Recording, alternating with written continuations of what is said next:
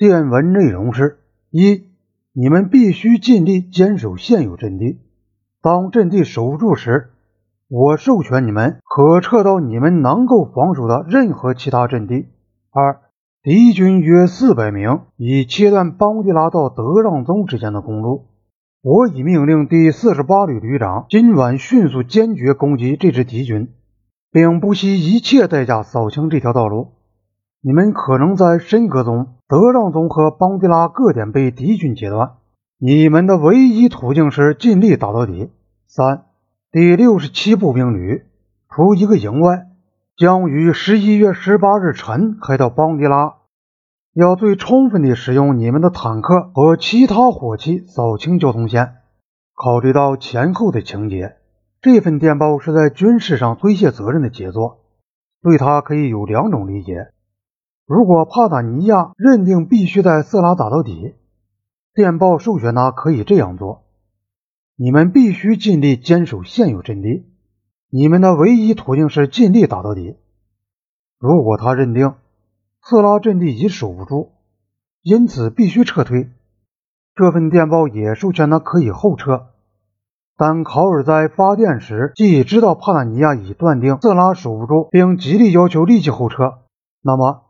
这份电报实际上并不是命令固守，而是批准后撤。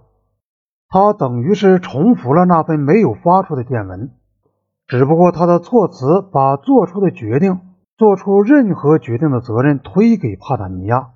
考尔在他写的那本书里引用了这份电报，并认为帕塔尼亚应对溃败负责。他说：“后者命令撤出色拉是违反了我的指示的精神。”考尔要驻邦迪拉的第四十八旅旅长迅速坚决使用坦克和步兵扫清道路的命令，由电话下达给该旅旅长格巴兹辛格准将。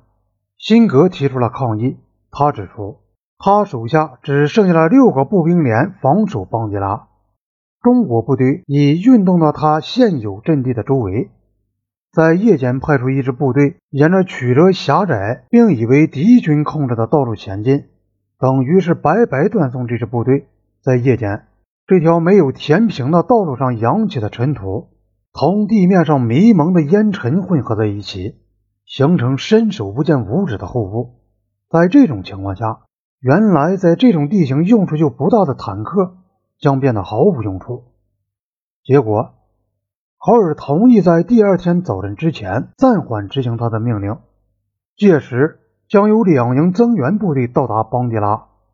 考尔发给帕塔尼亚那份模棱两可的电报，事实上在第二天凌晨才到达第四师。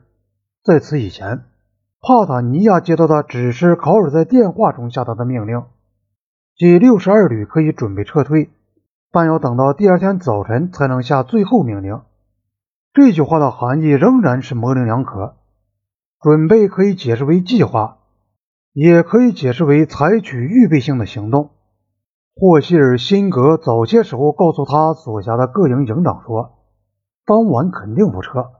吕布正制定第二天夜间或许要撤退的计划。防守在山口周围堑壕阵地里的部队等候着中国部队。中国部队彻夜调动的情况，有时可以看得很清楚。他们拿着火把，沿着小道匆忙赶路。有时则可从居民已撤走的几个部落村庄里突然传来的犬吠声中判断出来。但在午夜以前，霍希尔辛格和帕塔尼亚之间又通了一次电话。之后，有一营原据守色拉的一个关键阵地的部队，奉命立即撤至山口后面下方的一个地点。帕塔尼亚坚持说，这次调动是霍希尔辛格的主意，这等于在色拉调整部署。而不是开始从色拉撤退。但据报道，霍希尔辛格当时曾对提出了抗议的营长说，他本人也是接到绝对命令，要他把这支部队立即撤退。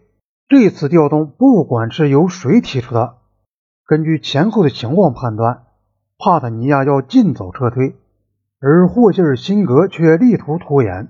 结果，他是给中国部队打开了色拉的防御阵地。午后过后不久。